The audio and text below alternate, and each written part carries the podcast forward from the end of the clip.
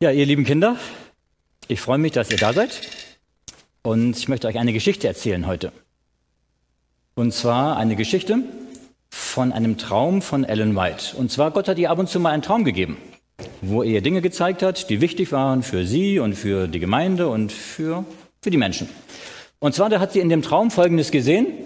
Ähm, sie hat gesehen, wie sie mit vielen, ach, da kommen noch welche. Kommt, könnt euch noch hier vorne noch dazusetzen. Ja, schön, dass ihr da seid. Ja.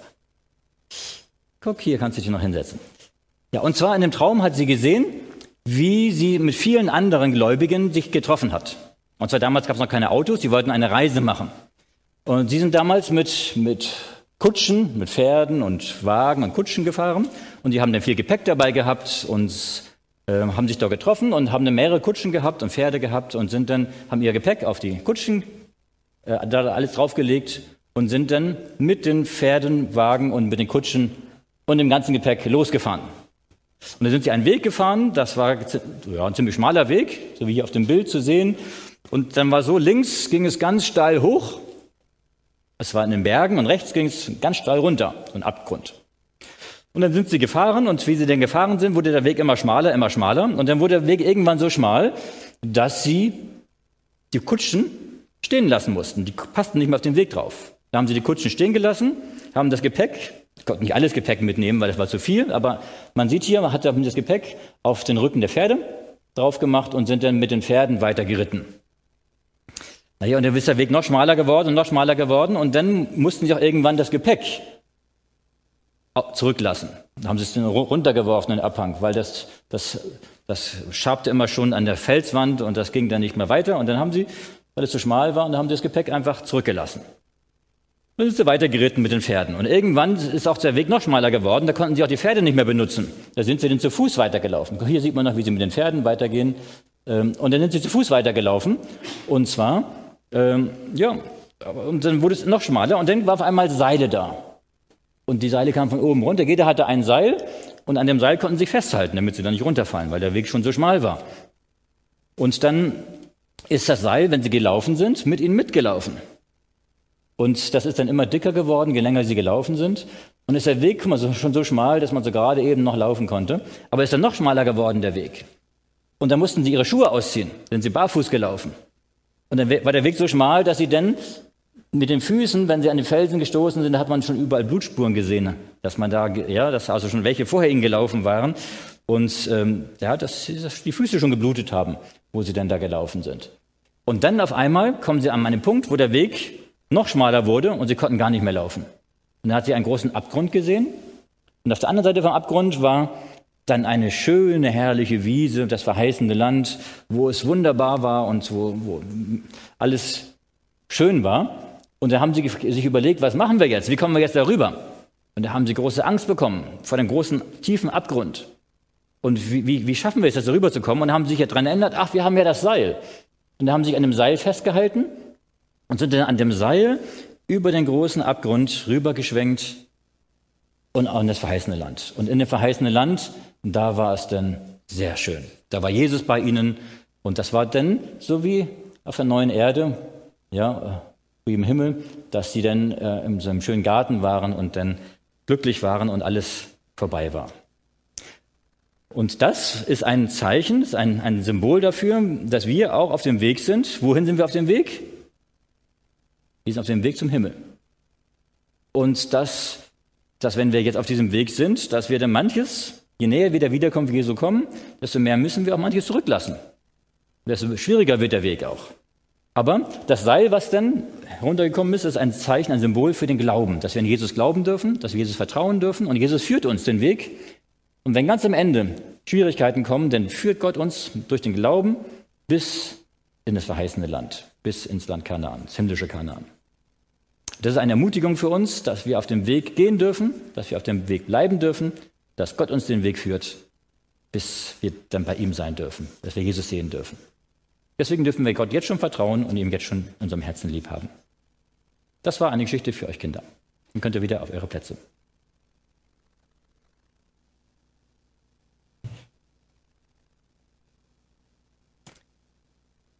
Ich freue mich, dass wir heute die Gelegenheit haben, den zweiten Teil der Predigtserie Vertrauen in Gottes Propheten zu hören.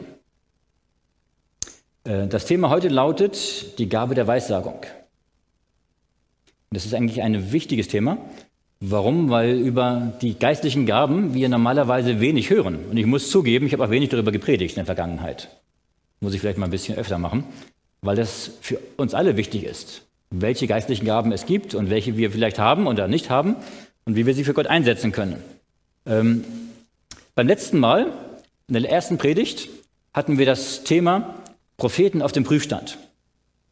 Da hatten wir darüber gesprochen, dass es äh, Gott zu uns spricht und dass Gott auch durch Propheten zu uns spricht. Dass Gott Propheten ausgesucht hat, denen er Träume und Visionen gegeben hat und die dann die, den Auftrag hatten, diese Träume und Visionen, die sie von Gott bekommen haben oder auch Auditionen, das heißt, was sie gehört haben, uns Menschen weiterzugeben. Und ähm, jetzt ist das Problem aber, ähm, es gibt natürlich echte Propheten, die wirklich von Gott berufen sind aber es gibt auch falsche Propheten. Das heißt Menschen, die behaupten, sie hätten von Gott Botschaften oder sie glauben es vielleicht sogar, aber es ist gar nicht von Gott. Auch Satan kann Menschen Träume oder Visionen geben. Die Frage ist jetzt, wie können wir unterscheiden zwischen dem echten Propheten und dem falschen Propheten? Und da hatten wir beim letzten Mal vier Merkmale uns angeschaut, die die Bibel uns zeigt. Vier Prüfsteine für die Echtheit eines Propheten. Nämlich, ähm, dass das, was er voraussagt, auch eintrifft dass es mit der Bibel übereinstimmt, mit dem Wort Gottes übereinstimmt, dass es, man an den Früchten es erkennen kann. Und drittens und viertens, dass er Jesus Christus als ins Fleisch gekommen akzeptiert und annimmt. Ja. Gut, ähm, heute gehen wir einen Schritt weiter. Im Neuen Testament haben wir auch Propheten. Aber die wurden manchmal nicht Propheten genannt, sondern sie hatten die Gabe der Weissagung, die Gabe der Prophetie. Weissagung ist das gleiche wie Prophetie, Gabe der Prophetie. Und wir haben in der Bibel fünf sogenannte Gabenkatalogen, das heißt Aufzählung von geistlichen Gaben. Und die wollen wir uns also einmal genauer anschauen ähm, und was dort mit den geistlichen Gaben äh, das zu tun hat und was dort drüber steht, über diese geistlichen Gaben. Wenn ihr die Bibel dabei habt, könnt ihr gerne mit aufschlagen. Äh, wir lesen erstmal Römer 12. Römer Kapitel 12, Verse 6 bis 8.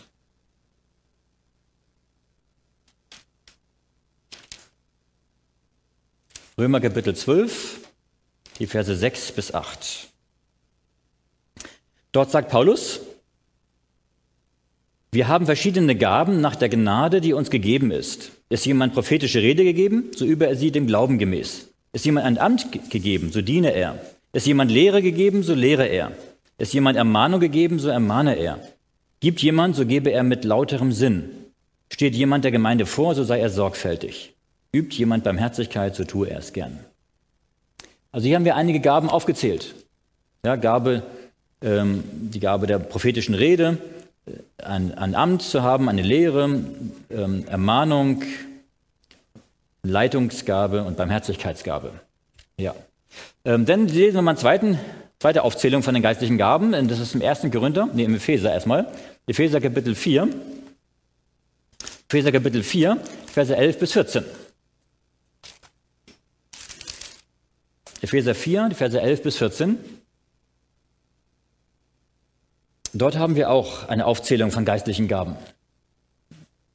Und zwar, dort heißt es, Epheser 4, 11 bis 14, und er hat einige als Apostel eingesetzt, einige als Propheten, einige als Evangelisten, einige als Hirten und Lehrer, damit die Heiligen zugerüstet werden zum Werk des Dienstes. Dadurch soll der Leib Christi erbaut werden, bis wir alle hineingelangen zur Einheit des Glaubens und der Erkenntnis des Sohnes Gottes, zum vollendeten Mann, zum vollen Maß der Fülle Christi. Damit wir nicht mehr von einem unmündig sein und von einem jedem Wind eine Lehre bewegen und umhertreiben lassen, durch trügerisches Spiel der Menschen, mit dem sie uns arglistig verführen. Also hier haben wir im ersten Teil auch wieder einige geistliche Gaben aufgezählt. Die Gabe der Apostel, Propheten, Evangelisten, Hirten, Lehrer und so weiter. Ähm, und dann wird auch gleich gesagt, wozu die geistlichen Gaben da sind, damit die Gläubigen zugerüstet werden, aufgebaut werden, damit wir zur Einheit gelangen. Das gucken wir uns gleich ein bisschen genauer an, wozu die denn da sind, die geistlichen Gaben, der Zweck. Ja. Wir lesen eine weitere Aufzählung, 1. Korinther Kapitel 12, Verse 7 bis 11. 1. Korinther Kapitel 12.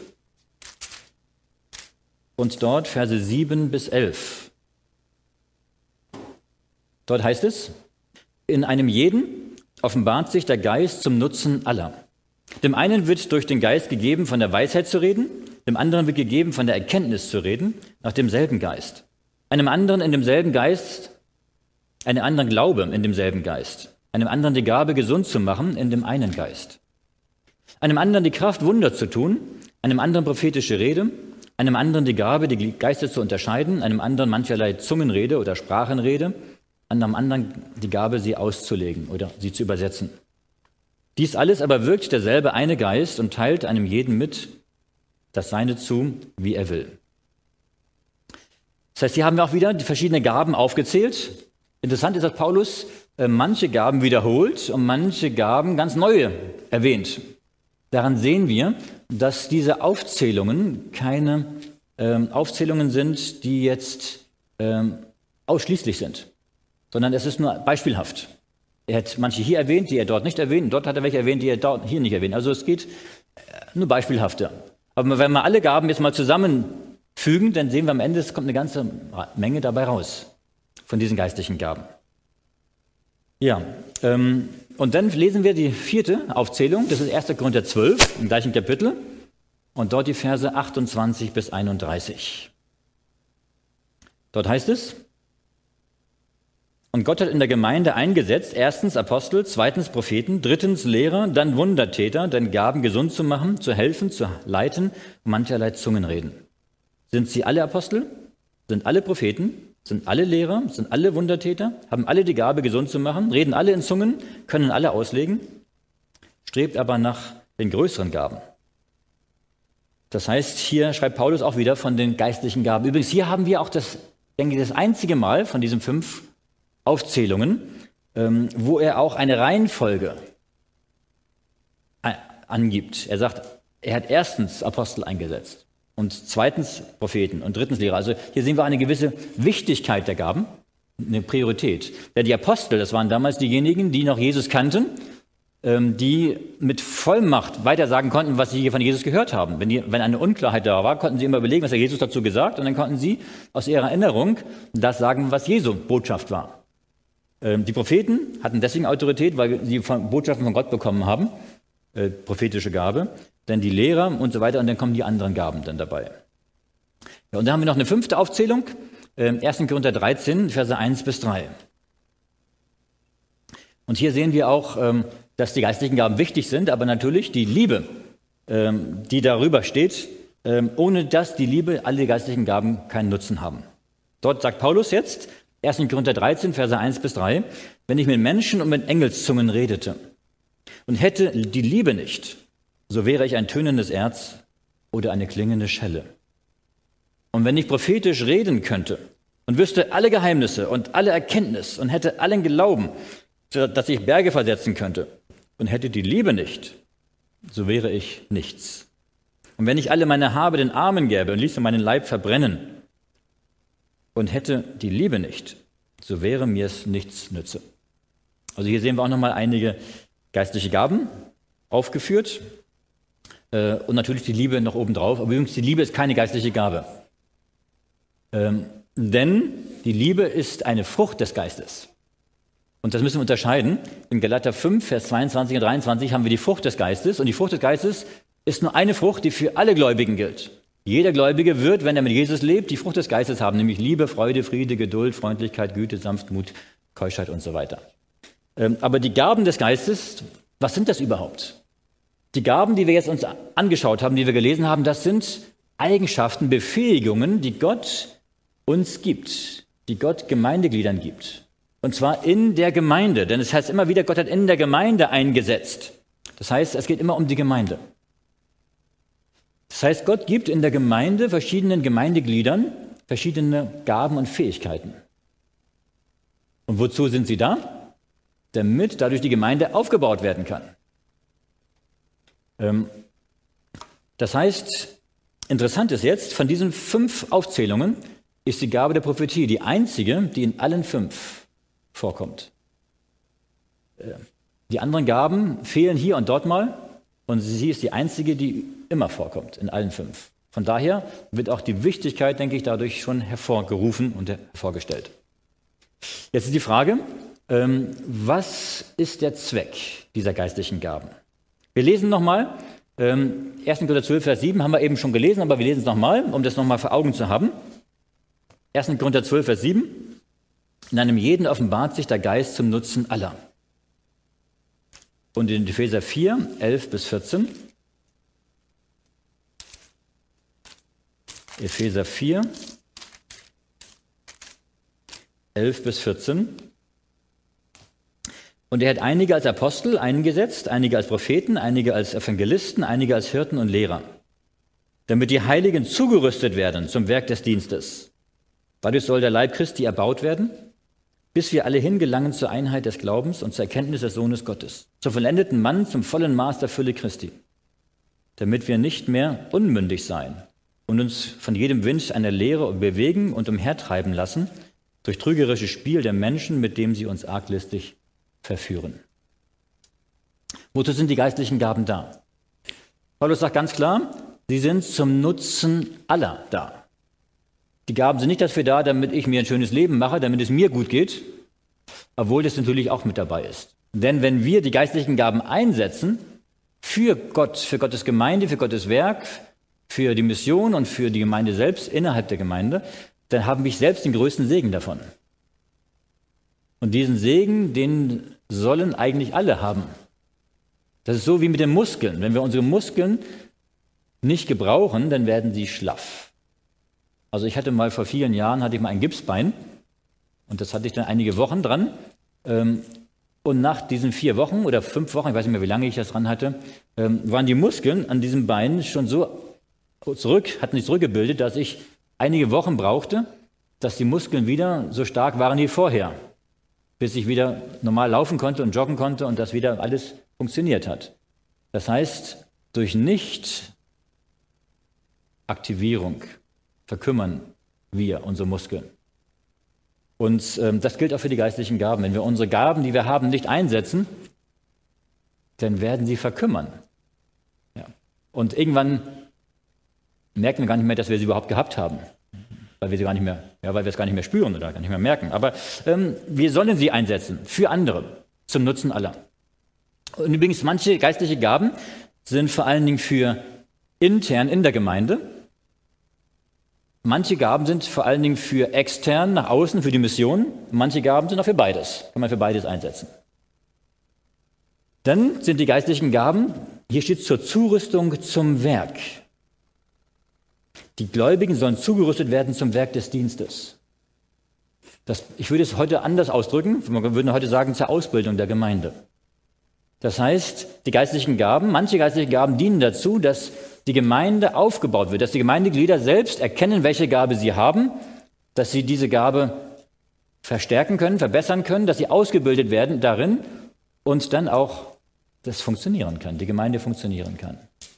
Damit die Gemeinde aufgebaut wird. Denn hier steht, dadurch soll der Leib Christi erbaut werden. Und das ist zum Wachstum der Gemeinde. Und zwar zum Wachstum ist einmal gemeint das geistliche Wachstum, denn zum Beispiel die, die Gabe des Lehrens, die Gabe der, der, der, Predigt, der Erkenntnis ist dafür da, damit wir das weitergeben und dass damit die Gemeinde auch wachsen kann, damit auch ihre Erkenntnis wächst und dass das auch ähm, alle von, von profitieren können aber natürlich auch zum Wachstum der Gemeinden zahlenmäßig. Das werden wir sie in der Mission einsetzen, dass dadurch andere Menschen zu Jesus geführt werden, andere Menschen sich bekehren und Jesus nachfolgen und auch für die Ewigkeit gewonnen werden. Das heißt, die Gaben ähm, sind nicht zum Selbstzweck, sondern die sind für die Gemeinde, zum Wachstum der Gemeinde. Und dann steht hier, Vers 13, bis wir alle hingelangen zur Einheit des Glaubens und zur Kenntnis des Sohnes Gottes, zum vollendeten Mann, zum vollen Maß der Fülle Christi. Das heißt, durch die Gaben soll eine Einheit des Glaubens hergestellt werden und der Erkenntnis. Das ist wichtig. Warum? Weil wo viele Menschen zusammen sind, ist normalerweise keine Einheit. Das kann höchstens sein, wenn man irgendwo in einem Verein ist, in einem Kleintierzüchterverein, dann ist man sich einig in dem einen Punkt, wie man das Kleintiere züchtet und natürlich vielleicht auch nicht immer in allen Punkten, aber ungefähr, ja, dass man da, darauf Wert legt und was man da, aber alles andere Was ich sonst in meinem Leben denke und wie ich lebe und welche Einstellung ich habe, spielt eigentlich gar keine Rolle. In der Gemeinde ist es anders. In der Gemeinde soll eine Einheit des Glaubens hergestellt werden. Und normalerweise ist das menschlich nicht möglich, weil jeder andere Vorstellungen hat, andere Gedanken hat und andere, ja, andere Hintergründe hat, wo er herkommt. Deswegen ist diese Einheit des Glaubens nur möglich durch den Heiligen Geist. Und der Heilige Geist bringt diese Einheit wodurch? Durch die geistlichen Gaben. Aber das geht auch nur dann, wenn die geistlichen Gaben auch anerkannt werden. Wenn jetzt jemand eine, bestimmte Gabe hat, zum Beispiel die Gabe der Prophetie und von Gott eine Botschaft hat, aber die Hälfte der Gemeinde sagt, das glaube ich jetzt nicht, das, was machen wir jetzt nicht, dann haben wir ein Problem mit der Einheit. Das heißt, die geistlichen Gaben können nur dann zur Einheit führen, wenn sie eingesetzt werden und wenn sie auch anerkannt sind. Das heißt, wenn man sich gegenseitig anerkennt mit seinen Gaben. Und hieran sehen wir auch schon, ähm, eigentlich sind alle Gaben wichtig. Paulus vergleicht sie auch in 1. Korinther 12 mit dem Körper. Dass unser Körper äh, ein Symbol ist für die Gemeinde. Und wir haben verschiedene Körperteile. Und es könnte ein Körperteil sagen, naja, könnte das Auge sagen zum Ohr, ich bin wichtiger als du. Ja, aber wenn, wenn jetzt nur, wenn jetzt, sagt Paulus, wenn wir nur Augen hätten und kein Ohr, was würde uns das nützen? Jedes Körperteil wird gebraucht. Ähm, es gibt manche Mediziner, die meinten, es gibt ein, zwei Körperteile, die nutzlos sind und man nach wegschneiden kann. Aber ich bin überzeugt, Gott hat nichts nutzlos gemacht im Körper. Ja, vielleicht haben sie es nur noch nicht erkannt, wozu sie da sind. Aber jedes Körperteil hat seinen Nutzen und seinen äh, seinen Beitrag zu leisten. Ähm, von daher, äh, es kann durchaus sein, dass es in der, in der Gewichtung äh, Unterschiede gibt. Ja, die, die, Gabe der Apostel oder Propheten sind, waren wichtig, aber in, insgesamt sind alle Gaben wichtig. Insgesamt sind alle Gaben wichtig und niemand darf den anderen verachten, weil er eine, eine sogenannte kleinere Gabe nur hat. Und niemand muss klein von sich denken, nur weil er vielleicht nicht so eine große Gabe hat wie ein anderer, die er gerne hätte. Wir sollen nicht auf die Gaben schauen, die andere haben und die ich nicht habe und die ich gerne hätte, sondern wir sollen auf das schauen, was Gott mir gegeben hat. Und jeder hat mindestens eine Gabe bekommen. Manche haben auch mehrere Gaben bekommen. Ähm, und es ist wichtig, dass ich erkenne, welche Gabe habe ich. Wie kann ich das erkennen, welche Gabe ich habe?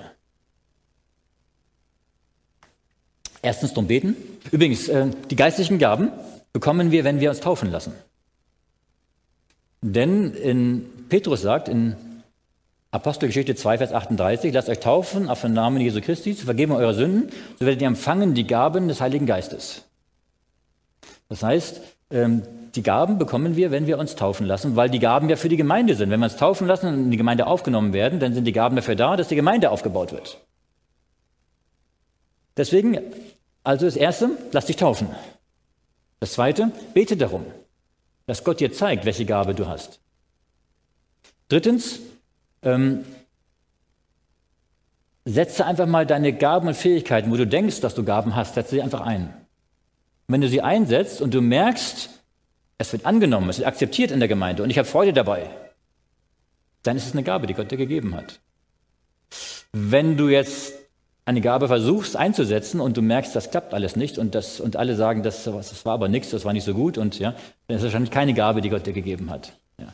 Das vierte ist, ähm, sprich mit, mit äh, christlichen Freunden darüber, die auch in der Gemeinde sind. Ja? Und wenn du selbst nicht weißt, welche Gabe du hast, vielleicht wissen das sehen andere in dir die Gabe. Manche Gaben äh, sind halt wirklich so, dass wir sie erst dann entdecken, ob wir sie haben, wenn wir sie ausprobieren. Zum Beispiel die Gabe der Predigt. Woher weißt du, ob du die Gabe hast, wenn du es noch nie ausprobiert hast? Deswegen, wir machen ab und zu mal so Predigthelferkurse, Ausbildung, wie ich Predigten halte. Ich ermutige euch da mal mitzumachen. Wenn ihr merkt, in dieser Schulung, da muss man übrigens auch in zehn Minuten Predigt halten, denn vor dieser Gruppe, wenn ihr dann merkt, das funktioniert bei mir, bei mir nicht, ja, dann okay, dann war es wahrscheinlich nicht deine Gabe. Aber es kann sein, dass du vielleicht entdeckst, das ist doch eine Gabe von mir. Ja, und auf einmal kannst du die Gabe dann auch einsetzen für Gott. Ja. Und ähm, hier steht auch, dass die geistlichen Gaben uns zum vollendeten Mann, zur geistlichen Reife, zur Christusähnlichkeit führen. Wann erst werden wir das erreichen, die Christusähnlichkeit? Erst wenn Jesus wiederkommt. Oder kurz vor Jesu Wiederkunft. Das heißt, mit anderen Worten, die geistlichen Gaben werden gebraucht. Und auch die Gabe der Prophetie übrigens, die ja auch mit dabei steht, werden gebraucht, bis, bis Jesus wiederkommt. Und bis dahin werden auch die Gaben da sein. Ja. Und ich glaube, dass auch gerade die übernatürlichen Gaben in der Zukunft, je mehr wir der Wiederkunft Jesu kommen, immer mehr gebraucht werden. Denn Gott gibt die Gaben immer dann so viel, wie wir sie auch brauchen. Aber interessant ist, wenn Gott die Gaben gibt, aber wir sie nicht einsetzen, dann kann es sein, dass in dem Moment die Gemeinde an der Stelle einen Mangel hat. Stellt euch euren Körper vor und äh, du willst morgens früh aufstehen und dein linkes Bein sagt, heute habe ich keine Lust, heute mache ich nicht mit. Ich, ich quittiere meinen Dienst. Ja. Äh, ihr anderen können alle weitermachen, aber ich mache heute nicht mehr mit. Dann musst du auf einem Bein durch den Tag laufen. Und dann bist du natürlich an dem Tag behindert, weil dein linkes Bein nicht mitmacht. Das heißt, ähm, das darf man übertragen auf die Gemeinde. Ja, wenn jemand sagt, ich habe zwar von Gott Gaben bekommen, aber ich will sie nicht einsetzen für die Gemeinde, dann ist die Gemeinde an der Stelle behindert. Natürlich kann Gott an anderer Stelle einer anderen Person diese Gabe auch geben, dass die Lücke wieder aufgefüllt wird, aber erstmal ist die Gemeinde dadurch ähm, gebremst, ausgebremst. Ja, deswegen ähm, sollten wir unsere Gaben auch einsetzen und Gott auch fragen und bitten, ja, wo und wie kann ich meine Gaben einsetzen? Und jeder kann irgendetwas tun. Geistliche Reife, das ist das Ziel, dass wir wachsen, dass wir geistlich wachsen, Jesus ähnlicher werden, dass wir uns gegenseitig helfen damit und gegenseitig unterstützen. Man könnte jetzt noch viel über die geistlichen Gaben sagen, aber das soll nicht der Schwerpunkt sein. Ich, hier nochmal, äh, und Standfestigkeit in der Lehre, genau. Das heißt also, dass wir nicht uns von jeder Lehre, die jetzt kommt, umhertreiben lassen, sondern dass wir standfest werden an der Lehre, dass wir wissen, was wir glauben und dass wir nicht verführt werden. Denn Verführung kann auch bedeuten, am Ende verloren. Deswegen, die geistlichen Gaben helfen uns, in der Lehre fest zu werden. Wir haben verschiedene Arten von Gaben, vier Bereiche der geistlichen Gaben. Wir haben übernatürliche Gaben, wir haben Leitungsgaben, wir haben allgemeine Gaben und wir haben natürliche Gaben. Ganz kurz mal, welche das sind. Ähm, die übernatürlichen Gaben, das sind, ist die Gabe der Prophetie, Prophet. Das heißt, wenn Gott einem Menschen direkt durch Träume, Visionen oder durch, durch, durch einen Engel oder durch Auditionen Botschaften gibt, die er weitergeben soll, entweder für sich selbst oder für, für meistens für andere, für Einzelpersonen oder für die ganze Gemeinde. Äh, dann die Gabe, Wunder zu tun. Dann die Gabe des Heilens. Das kann eine natürliche Gabe sein, wenn man sich mit Naturmedizin auskennt und dann anderen helfen kann. Kann aber auch übernatürlich sein. Es sind auch viele Zeichen und Wunder, Heilungen geschehen, übernatürliche Heilungen durch Gläubige, auch in der Urgemeinde.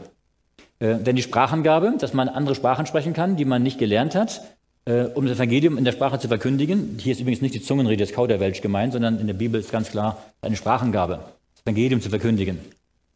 Ja, das sind übernatürliche Gaben. Übrigens in der Urgemeinde waren die sehr stark vorhanden. Heute sind sie auch noch da, auch in der Adventgemeinde.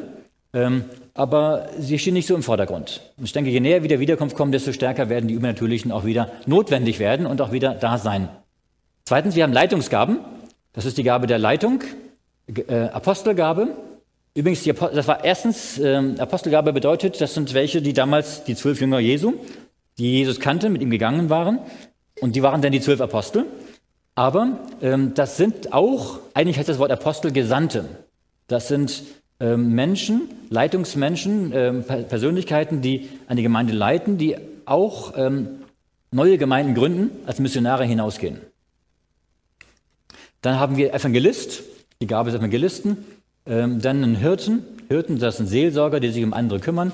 Ähm, die Gabe des Lehrens ist auch eine Leitungsaufgabe, äh, dass man, dass man äh, Gottes Wort so erklären kann, dass es verständlich ist und dass dadurch die Gemeinde aufgebaut wird. Und die Gabe der Geistunterscheidung, das heißt, dass man erkennen kann, wo ist Gottes Geist und wo wirkt nicht Gottes Geist. Dass man klar unterscheiden kann, weil manchmal Satans Verführungen so eng neben der Wahrheit liegen, dass es für die Mehrheit der Gläubigen schwierig ist zu unterscheiden. Aber es gibt einige, die haben von Gott die Gabe zu erkennen. Hier ist da, das ist richtig und das ist falsch. Ja. Genau. Und die Weisheitsrede. Ähm, genau. Und noch die Erkenntnisrede. Das sind noch zwei Weisheit und Erkenntnisrede. Zwei wichtige Gaben. Ähm, dann haben wir die allgemeinen Gaben. Äh, das ist die Gabe der Übersetzung, dass man äh, eine andere Sprache übersetzen kann, wenn man Bücher übersetzen will oder wenn jemand vom Ausland kommt, den zu übersetzen. Wir haben die Gabe des Helfens, die Gabe der Ermahnung. Ähm, das, das finde ich sehr interessant immer bei dieser Gabe. Ähm, ich habe festgestellt, dass manche, die glauben, sie hätten diese Gabe, die Gabe nicht haben. Weil die, die meinen, ständig andere ermahnen zu müssen, tun das meistens in einer Art und Weise, die nicht gut rüberkommt und dadurch haben sie diese Gabe nicht. Aber manche, die, die diese Gabe haben, merken es nicht weil sie so sensibel sind, wenn sie etwas einem anderen etwas sagen, was vielleicht nicht gut ist, ihn zu ermahnen, dann sagen sie es so sensibel, dass der andere es auch annehmen kann. Aber das merken sie selber nicht, dass sie diese Gabe haben, weil sie sich schwer tun, weil sie niemanden verletzen möchten damit. Deswegen muss man immer sehr genau überlegen, wer hat diese Gabe und wer sollte sie auch einsetzen entsprechend. Ja. Ähm, Gabe des Gebens, ähm, das ist uns die Gabe der Barmherzigkeit. Äh, Gabe des Glaubens. Natürlich jeder von uns sollte geben und herzlich sein und glauben, aber manche haben besonders diese Gaben, ja, ähm, die besonders starken Glauben oder besonders in der Barmherzigkeit auch dort für andere ein warmherziges Herz haben. Ja. Und wir haben natürliche Gaben, die werden jetzt in der Bibel nicht erwähnt, aber es gibt auch Gaben, die wir von Natur aus haben, die wir, wenn wir, für, wenn wir sie für Gottes Werk einsetzen, sie dann zu geistlichen Gaben werden. Zum Beispiel ähm, die Gabe der Musik. Ich kann sie einsetzen, um schlechte Musik zu machen. Ich kann sie aber auch einsetzen zum Lobe Gottes für gute Musik. Die Gabe der Technik. Ich kann das benutzen, um böse Dinge damit zu tun. Ich kann aber auch etwas damit tun, um das für Gottes Werk einzusetzen. Vielen Dank für unsere Techniker, die sich hier so gut einsetzen, ähm, dass diese Livestream und auch diese Übertragungen möglich sind. Das würde, ähm, hier sehen wir auch schon, das geht nur alles, indem wir zusammenarbeiten, jeder seine Gaben einsetzt. Ja, äh, einer muss reden, einer muss, einer muss ähm, das Audio bedienen, einer muss das Video bedienen, einer muss im Mischpult sitzen und welcher muss an der Kamera sitzen. Jeder muss seine Gaben mit einbringen, damit es funktionieren kann, damit Gottes Wort verkündigt werden kann. Die Gabe der Schriftstellerei oder auch die Gabe der Kreativität kann ich für Gott, für Gottes Werk einsetzen. Und damit werden natürliche Gaben auch zu geistlichen Gaben. Ja, ich möchte jetzt auf einen eine Gabe nochmal besonders Wert legen, was auch das Thema heute ist, die Gabe der Prophetie, die Gabe der Weissagung. Nochmal ganz wichtig zu erkennen, 4. Mose 12, Vers 6. Hier haben wir eine Definition, was diese Gabe bedeutet, im Alten Testament schon und auch im Neuen Testament, ähm, weil da eine große Unsicherheit herrscht in der Christenheit, was die Gabe der Prophetie bedeutet. 4. Mose 12, Vers 6. Dort heißt es, und er sprach, und zwar Gott sprach, hört meine Worte.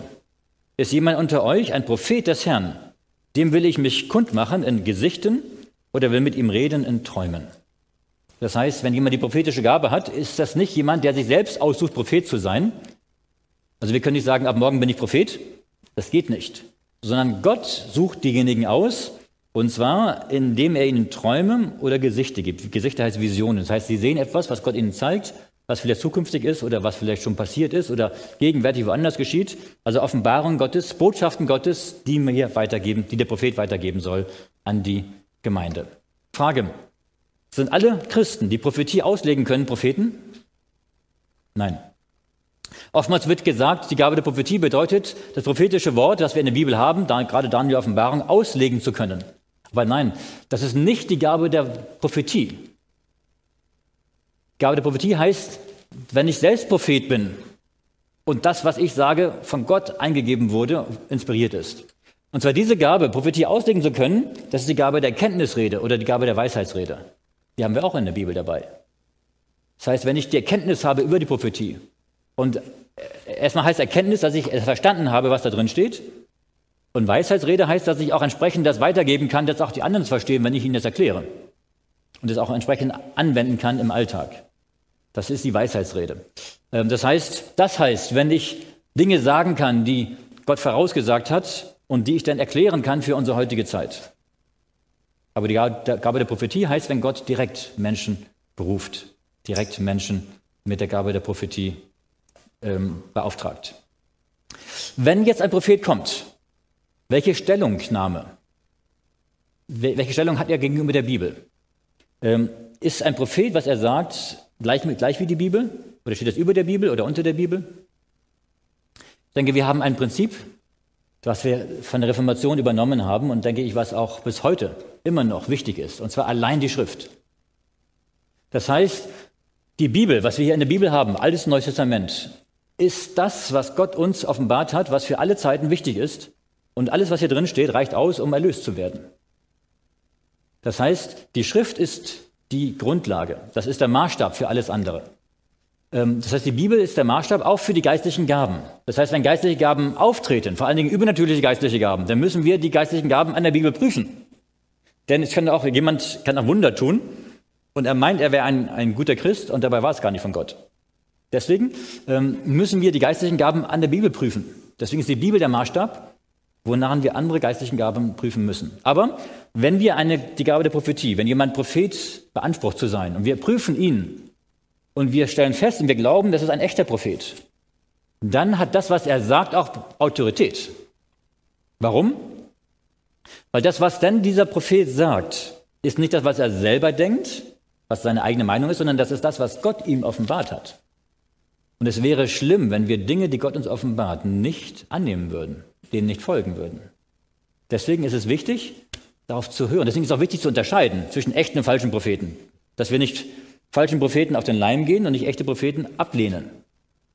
Ähm, deswegen, ähm, natürlich ist dann aber immer noch diese, das, was dieser Prophet jetzt sagt, steht noch unter der Bibel. Warum? Weil auch sein Wort an der Bibel geprüft werden muss.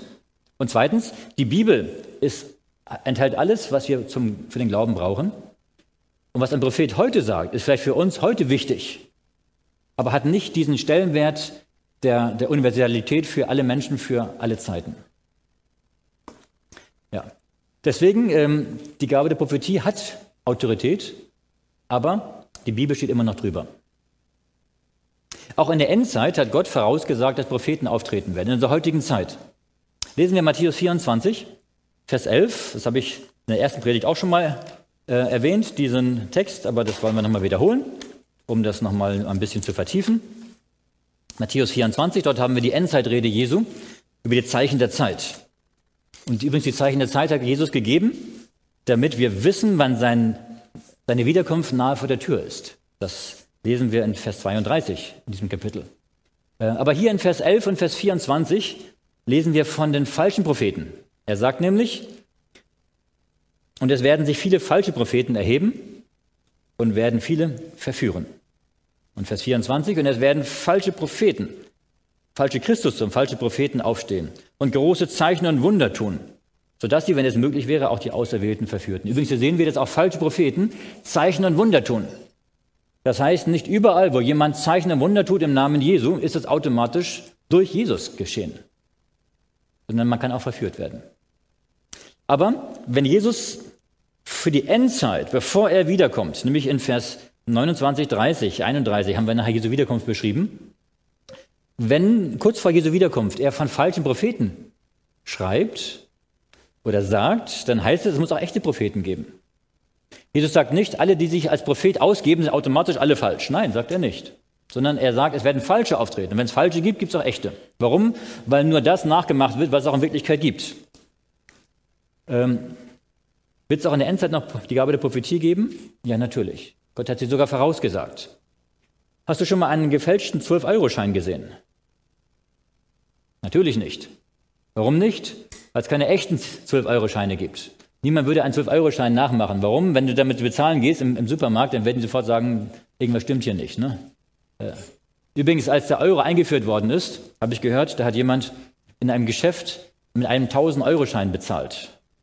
Und der tatsächlich, der irgendwo im Möbelgeschäft oder irgendwas, der hat tatsächlich ähm, das angenommen und dann gewechselt. Und als er das, den 1000-Euro-Schein bei der Bank abgeben wollte, sagte die Bank, tut uns leid, es gibt keine 1000-Euro-Scheine. Das Problem war, in D-Mark gab es 1000 D-Mark-Scheine beim Euro gab es nur noch 500, war das höchste.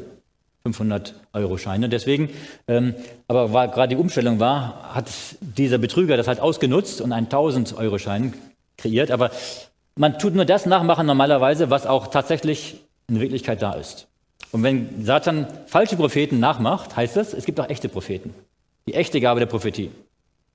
Und das hat Gott vorausgesagt in Joel 3, Vers 1. Joel 3, Vers 1. Lesen wir einmal im Alten Testament bei den kleinen Propheten. Joel 3, Vers 1. Und wir können Vers 4 gleich auch noch mit dazu lesen. Joel 3. Und nach diesem will ich meinen Geist ausgießen über alles Fleisch. Und eure Söhne und Töchter sollen Weissagen. Eure Alten sollen Träume haben und eure Jünglinge sollen Gesichter sehen. Und Vers 4. Die Sonne soll in Finsternis und der Mond in Blut verwandelt werden, ehe denn der große und schreckliche Tag des Herrn kommt. Das heißt, bevor Jesus wiederkommt, der große und schreckliche Tag des Herrn ist Jesu Wiederkunft, der Tag des Gerichts, bevor Jesus wiederkommt, wird nochmal Gott seinen Heiligen Geist ausgießen. Im Spätregen. Der Spätregen, der wird in den Versen davor beschrieben, in Vers 2, Vers 23. Ähm, und diese Ausgießung des Heiligen Geistes ist begleitet damit, dass Gott die Gabe der Weissagung gibt. Nämlich, dass ähm, Menschen gläubige Träume haben, Gesichter haben, dass sie weissagen. Ähm, übrigens, das habe ich beim ersten Thema äh, schon erklärt gehabt, kann ich gerade nochmal wiederholen. Ähm, diese Gabe der Weissagung gibt es, dass jemand als Prophet berufen wird und dann das ganze Leben lang Prophet ist, so wie Johannes der Täufer oder Elia. Es kann aber auch sein, dass Gott diese Gabe der Prophetie nur punktuell gibt, dass er einem Menschen mal einen Traum gibt und dann nicht mehr. Und der Mensch ist nicht das ganze Leben lang Prophet, sondern er hat nur einmal einen Traum bekommen und hat jetzt von Gott die Aufgabe, diesen Traum auch weiterzugeben. Ähm, und ich denke, dass hier in der letzten Zeit Gott diese, diese Gabe der Prophetie sehr breit in der Gemeinde geben wird, vielen. Punktuell, immer wieder, wo es gebraucht wird, gerade wenn die Zeit der Trübsal nochmal kommt, dass wir das dann brauchen, für uns, für unsere Sicherheit, aber auch für die, die Beendigung des Werkes. Ja, aber wir haben, denke ich, nochmal ganz konkret einen weiteren Hinweis auf die Gabe der Prophetie in Offenbarung, Offenbarung 12, Vers 17. Und da kommen wir jetzt in dieses prophetische Wort hinein und das ist ganz wichtig. Die Offenbarung ist wichtig, um zu erkennen, in welcher Zeit wir leben und was für uns heute wichtig ist. Ja, Offenbarung 12, Vers 17. Äh, in Offenbarung 12 generell wird hier die Frau beschrieben, das ist die Gemeinde, die hier von Satan verfolgt wird. Ähm, das ist die Zeit des Mittelalters, wo sie die dreieinhalb Zeiten oder 1260 Jahre lang verfolgt wird. Das war die Zeit von 538 bis 1798, wo die Gemeinde hier von äh, antigöttlichen Kräften verfolgt wurde. Das finden wir in den Versen 13 und 14 und 15. Und wir lesen jetzt Vers 17, Offenbarung 12, Vers 17.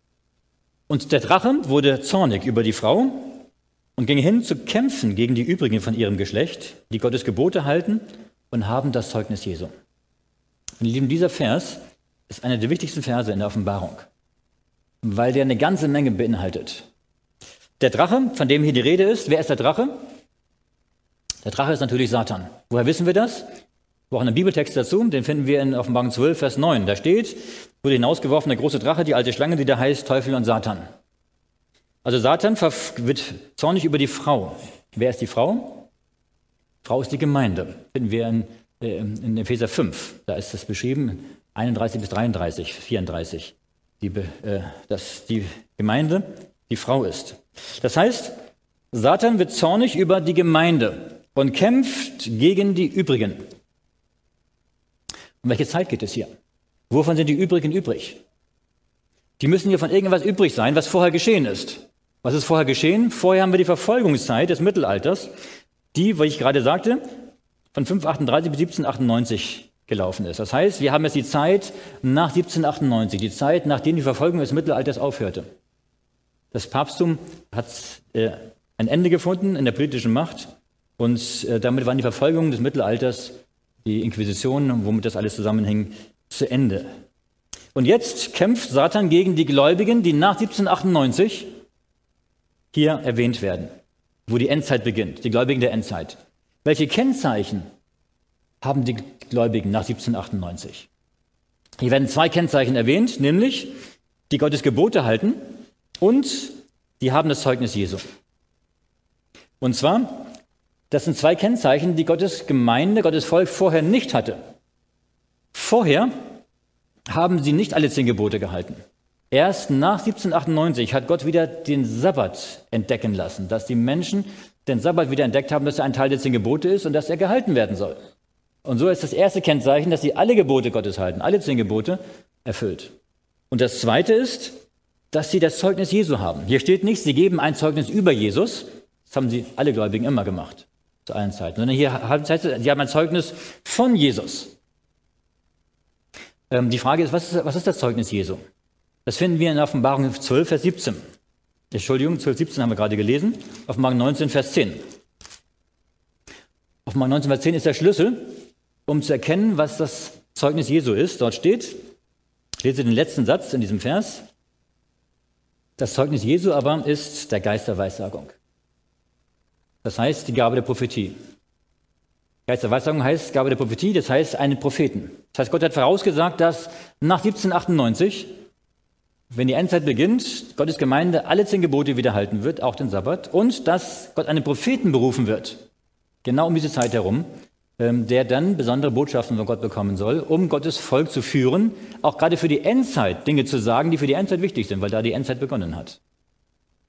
Interessant ist, dass Gott ähm, genau, das zu einer Zeit gesagt hat, gerade um 1800 1798 bis 1844, das ist ein ganz wichtiges Zeitfenster, dass da damals verschiedene Phänomene gab, äh, wo es wichtig war, dass Gott diese Gabe der Prophetie gibt.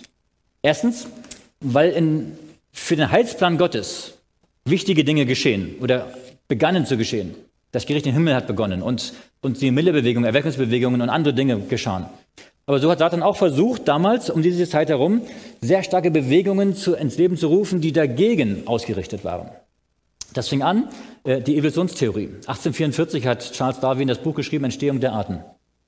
Also dieses Datum 1844 werden wir gleich öfter mal sehen. Das Interessante ist, gerade um dieses, diese Jahreszeit hin, hin, hin äh, davor und danach sehr viele Dinge geschehen sind. Äh, und heute ist die Evolutionstheorie, ja, ohne dass, es, ohne dass sie bewiesen ist, aber zum Standard geworden in der in der Gesellschaft, äh, in der heutigen Gesellschaft. Zweitens, der moderne Spiritismus. 1848 ähm, begannen die Schwestern Fox äh, mit Klopfzeichen mit Dämonen zu kommunizieren. Sie glaubten, es wären Toten. Ja, der moderne Spiritismus war, begann damals. Ähm, aber es waren natürlich äh, nicht die Toten, mit denen sie kommuniziert haben, sondern die Bibel sagt, wenn man mit Toten kommuniziert, dann sind das Dämonen, die die Gestalt von Toten nur annehmen. Drittens, die Mormonen begannen damals, 1844 wird ihr sogenannter Prophet Joseph Smith zu Tode gelyncht, weil er ein unmoralisches Leben geführt hat. Und ähm, das war der Höhepunkt ähm, äh, von, äh, ja, dieser Bewegung erstmal, der mormonischen Bewegung. Ja. Viertens, äh, die Shakers. Die Shakers waren eine, eine ähm, Erweckungsbewegung, aber eine, eine schwärmerische Erweckungsbewegung. 1830 war der Höhepunkt. Und zwar äh, Anne Lee war damals die Leiterin, die Begründerin, und sie sagte, Gott ist männlich und weiblich. Äh, der männliche Gott, das war Jesus auf der Erde, und der weibliche Gott ist sie selbst, Anne Lee. Also sie hat sich selbst als Göttin ähm, äh, ausgegeben. Ja. Natürlich glauben wir das nicht. Aber es sind alles so, also Shakers hießen die. Und übrigens Shakers deswegen, weil sie sich, wenn sie so die Kraft, übernatürliche Kraft er erlebt haben, sich so geschüttelt haben. Ja, und ähm, das sind so die Vorläufer der heutigen ähm, charismatischen Bewegungen und charismatischen Christen. Fünftens, der Kommunismus.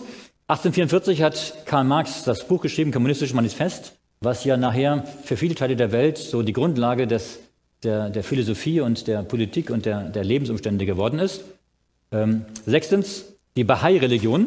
Übrigens, die wird in Zukunft noch, uns werden wir uns noch öfter mal mit beschäftigen müssen. Die Bahai-Religion ist 1844 gegründet worden ähm, das Ziel ist, sie sagen nicht, wir sind eine neue Religion, sondern wir wollen in uns, in der Bahai-Religion, alle Religionen der Welt vereinen. Sie möchten eine Welteinheitsreligion durch ihre Religion äh, zum Ausdruck bringen. Ähm, sie sind übrigens auch die, eine der Hauptreligionen der Vereinten Nationen, mit diesem Ziel, eine Welteinheitsreligion herbeizuführen. Siebtens, die Theosophie. 1844 äh, hat Helena Blavatsky, es war eine Satanistin, äh, gesagt, Luzifer ist Gott und Jesus ist Satan. Also sie hat alles auf den Kopf gestellt und die, Theosophische Gesellschaft gegründet, eine, spiritistische Gesellschaft. Äh, übrigens von dieser Blavatsky sind auch sehr viele Rockmusiker beeinflusst gewesen und da sind sehr viele negative Einflüsse ausgegangen von dieser Frau. Achtens die Freimaurer. Ähm, 1789 war der Höhepunkt der Freimaurerei, der Französischen Revolution. Es waren Freimaurer, die damals diese Französische Revolution äh, initiiert haben und auch eigentlich eine Weltrevolution ins Leben rufen wollten, aber ähm, es hat sich damals nur auf Frankreich ähm, ähm, beschränkt gehabt. Neuntens, die Zeugen Jehovas. 1852 bis 1915 war Charles äh, Russell, der hatte übrigens auch Kontakt gehabt mit, mit, den, mit Adventgläubigen. Er war nie selbst Adventist, aber ähm, er hat dann eine eigene Religion gegründet, der Zeugen Jehovas. Ja, und es gab natürlich auch dann zehntens die christliche Wissenschaft von Mary Becker Eddy, eine Wunderheilerin von 1800 21 bis 1910 gelebt. Ähm, dann die Neuapostolische Kirche. Edward Irving hat den Weltuntergang für 1864 vorausgesagt. Äh, und zwölftens, es gab auch um diese Zeit herum viele falsche Prophetinnen. Äh, 1800 Suez Labrousse und 1814 Johanna Southcott, ähm, die hier auch beanspruchten, Prophetin, Prophetinnen zu sein. Aber ähm, nachdem, wie sie gelebt haben, ähm, weiß man, dass sie keine echten Prophetinnen waren. Und es gab innerhalb der Miller-Bewegung, der Wendbewegung, Wir wissen, dass 1844 diese Enttäuschung gewesen ist, wo damals ähm, sie glaubten, Jesus würde wiederkommen, aber er kam nicht und da gab es viel Fanatismus. Viele sind ganz abgefallen vom Glauben nach dieser Miller-Bewegung, äh, nach dieser Enttäuschung. Ähm, aber auch viele, die, die dabei geblieben sind, gab es Fanatismus. Äh, da gibt es übrigens, kann ich euch empfehlen, dieses Buch hier äh, zu lesen von Ellen White, Mein frühes Leben und Wirken, Autobiografie bis 1863. Da schreibt sie sehr viel über diese frühe Eventbewegung, sehr spannend zu lesen. Wir sollten auch ein bisschen unsere Wurzeln kennen, wo wir herkommen, um zu wissen, was sind die Hintergründe. Zum Beispiel, ähm, dass einige sagten, wir haben heiliges Fleisch. Sie können nicht mehr sündigen. Sie sind sündlos. Und alles, was sie denken, alles, was sie sagen, alles, was sie fühlen, ist alles nur rein und heilig und sündlos. Natürlich kamen dadurch sehr viele ähm, fleischliche, falsche ähm, Auswirkungen und Ex Extreme. Ähm, das war sehr problematisch. Ähm, dann zweitens, ähm, einige sagten, wir haben jetzt das Sabbatjahrtausend hat begonnen und wenn man am Sabbat nicht arbeiten darf, äh, dürfen wir jetzt gar nicht mehr arbeiten. Arbeit ist Sünde. Natürlich, wenn wir Adventisten heute lehren würden, dann hätten wir Probleme, damit dass wir uns, uns irgendwo von ernähren müssten. Ja? Äh, aber das ist alles so Fanatismus äh, von einigen leitenden Leuten sogar in dieser Adventbewegung, ähm, die das lehrten und weitersagten. Ähm, und einige sagten, wir müssen demütig werden wie die Kinder. Und am besten so wie die kleinen Kinder. Und da die kleinen Kinder nur krabbeln können, haben sie gesagt, wir werden nur noch auf allen Vieren kriechen. Ja? Also, ähm, so gab es also Fanatismus unter den Adventgläubigen. Und da hat Gott die Gabe der Prophetie gegeben, um hier wieder eine vernünftige, bibelbezogene Theologie zu zeigen. Ja, sie wieder zum Wort zurückzuführen, von diesen extremen, fanatischen, ähm, schwärmerischen Formen wieder zurückzuführen. Ja. Äh, und, da, und, damals hat Gott dann einen Propheten berufen, der dann gesagt hat, nein, das ist nicht richtig, was ihr macht. Ja, und sie hat sie zurückgeführt zur Bibel. Ja. Und so hat Gott die Gabe der Prophetie geschenkt. Gerade diese ganzen zwölf ähm, diese zwölf ähm, Dinge, die, die passiert sind in, der, in dieser Zeit, um 1850 herum, aber auch was in der Adventbewegung geschah, hat es notwendig gemacht, dass Gott diese Gabe gegeben hat. Und Gott hat zuerst andere berufen, bevor er Ellen White oder Ellen Harmon berufen hat. Ellen White war erst Gottes dritte Wahl. Zuerst hat Gott William Foy berufen. William Foy war ein baptistischer Prediger, er war ein Schwarzer. Äh, er war sehr gläubig, er war sehr gebildet und ähm, er hat drei Visionen gehabt, von 1842 bis 1844. Ähm, einige meinen, er wäre später vom Glauben abgefallen, aber das stimmt nicht. Er war gläubig und ist gläubig geblieben, aber er war nur begrenzt. Nur in den drei Jahren hat er von Gott drei Visionen gehabt, die er auch weitergegeben hat, die er auch erzählt hat und die auch wichtig waren. Als zweites hat Gott Hazen Voss berufen gehabt. Hazen Voss ähm, war ein Gläubiger der Miller-Bewegung ähm, er war der Schwager von Ellen Whites oder Ellen Harmons Schwester. Und Gott hat ihm gesagt, was ich dir gezeigt habe, erzähle weiter. Und er wollte nicht. Gott hat ihm nochmal gesagt, erzähle es weiter, gib es weiter. Und er wollte wieder nicht. dann hat Gott ihm gesagt, wenn du jetzt nicht das weitergibst, werde ich das Schwächste der Schwachen äh, dazu berufen, zu dieser Aufgabe. Und ähm, er spielt viel, viel, später vom Glauben ab. Ja. Ähm, und als drittes hat er Ellen Good Harmon berufen. Ähm, sie hatte ihre erste Vision, sie war sehr schwach und kränklich. Als sie neun Jahre alt war, in der dritten Klasse, äh, hatte sie einen schweren Unfall. Ein Mädchen hat ihr mit dem Stein ins Gesicht geworfen und sie hat eine schwere äh, Gehirnerschütterung gehabt. Ähm, ihre Nase war gebrochen, sie konnte die Schule nicht weiter besuchen und sie war auch sonst dann sehr kränklich in ihrer Jugendzeit. Und ihre erste Vision war im Dezember 1844, also kurz nach dieser Enttäuschung. Sie war damals 17 Jahre alt und Gott hat ihr gezeigt, ähm, den Weg der Adventgläubigen zur, zur Stadt. Er, er, hat durch sie, denn sie hat in ihrem Leben viele Visionen von Gott bekommen. Manche Visionen auch, während andere dabei waren. Manche auch nur zu Hause, manche auch Träume, wo sie dann nur nachts äh, äh, einen Traum gehabt hat von Gott, die sie natürlich von ihren normalen Träumen unterscheiden konnte.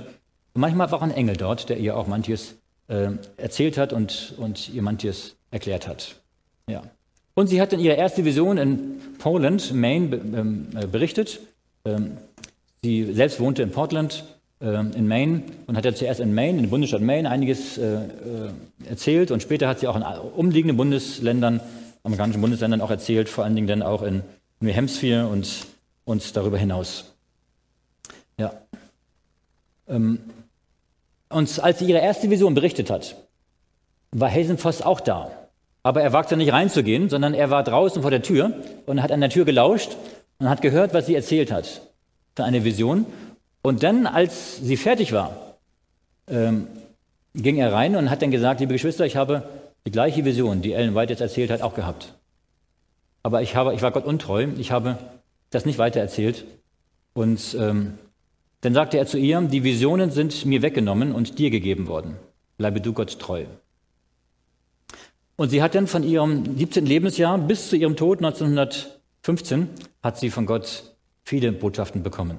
Interessant ist gerade diese erste Vision, ähm, da äh, hat sie gesehen den Weg der Gläubigen von der Enttäuschung der Miller-Bewegung, äh, wo sie glaubten, Jesus kommt 1844 wieder, ähm, den Weg, den sie gegangen sind, auf einem, ja, bis, bis zum neuen Jerusalem. Ja. Der Weg der Gläubigen zur himmlischen Stadt. Ähm, da, äh, und da hat sie auch einige Dinge dann auch dabei erzählt, was dabei wichtig ist und worauf man achten soll, dass man nicht wieder vom Weg abkommt.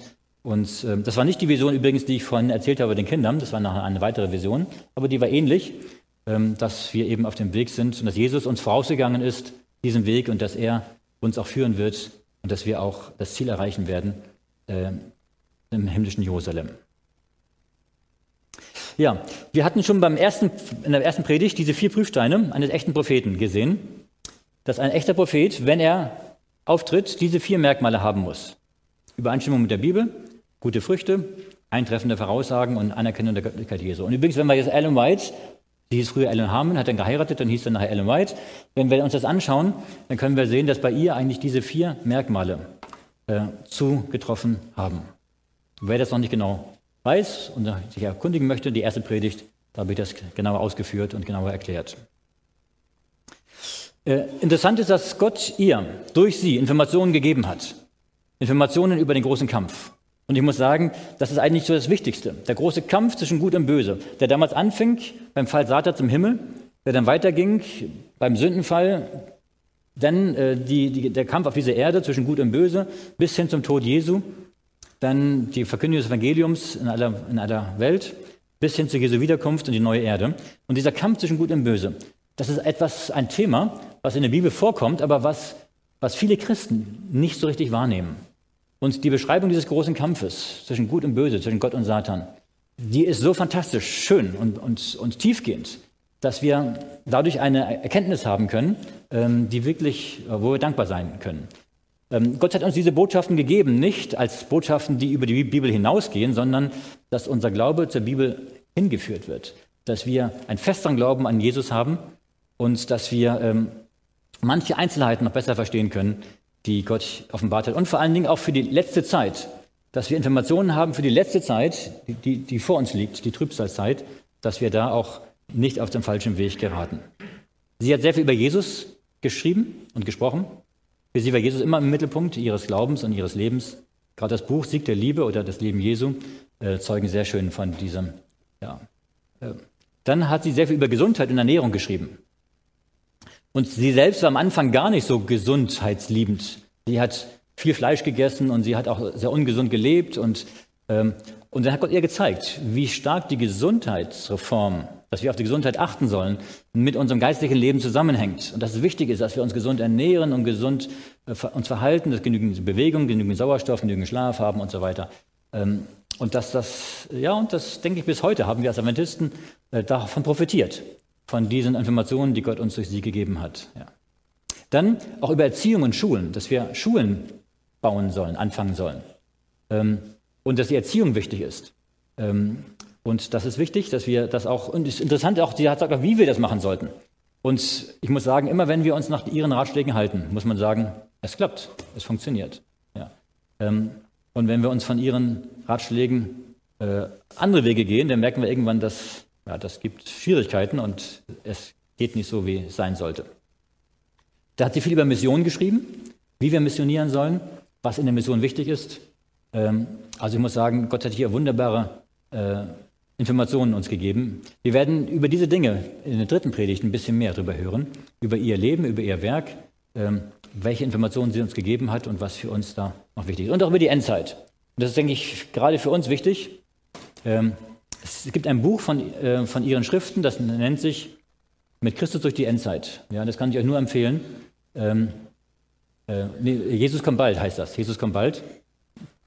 wo äh, Aussagen von ihr über die letzten Ereignisse sehr gut informativ beschrieben sind. Ich kann euch ein zweites Buch empfehlen. Das ist das Buch Die Gabe der Weissagung. Die Rolle Ellen Whites in Gottes Gemeinden der Übrigen. Das ist auch ein Buch über die Gabe der Weissagung, was ja unser heutiges Thema ist. Und die Hintergründe dazu und auch manche, was wir hier jetzt angeschaut haben, wird hier auch nochmal genauer erklärt. Also das Buch von Gerhard Fandl ist sehr, sehr informativ und gut zu dieser Thematik. Kann ich nur empfehlen. Ja, ich denke, wenn Gott Gaben gegeben hat, ich habe zu Anfang gesagt, sollten wir diese Gaben auch erkennen, anerkennen. Und die Gabe, die Gott Ellen White gegeben hat, war für ihre damalige Zeit wichtig, dass Gott damals die Adventgemeinde, die Adventbewegung geführt hat. Aber sie sind heute noch genauso wichtig, weil wir jetzt, denke ich, in die Phase hineinkommen, wo wir in die Endzeit hineinkommen und viele Informationen, die Gott ihr gegeben hat, gerade für diese Phase, in der wir jetzt drinstecken, für den Beginn der letzten Endzeit, ähm, Gott uns ähm, Hinweise, Ratschläge uns äh, Informationen gegeben hat, auf die wir hören sollten. Deswegen 2. Chroniker, 2. Chronik 2020 heißt es, Glaubt an den Herrn euren Gott, so werdet ihr sicher sein, und glaubt an den Propheten, so wird es euch gelingen. Das gilt für uns als Gemeinde, das gilt für uns jeden persönlich, für unser persönliches Leben, äh, dass wir den Weg gehen, den Gott uns zeigt, den Gott uns führt. Gott segne uns dabei. Amen. Lasst uns zum Gebet Aufstehen.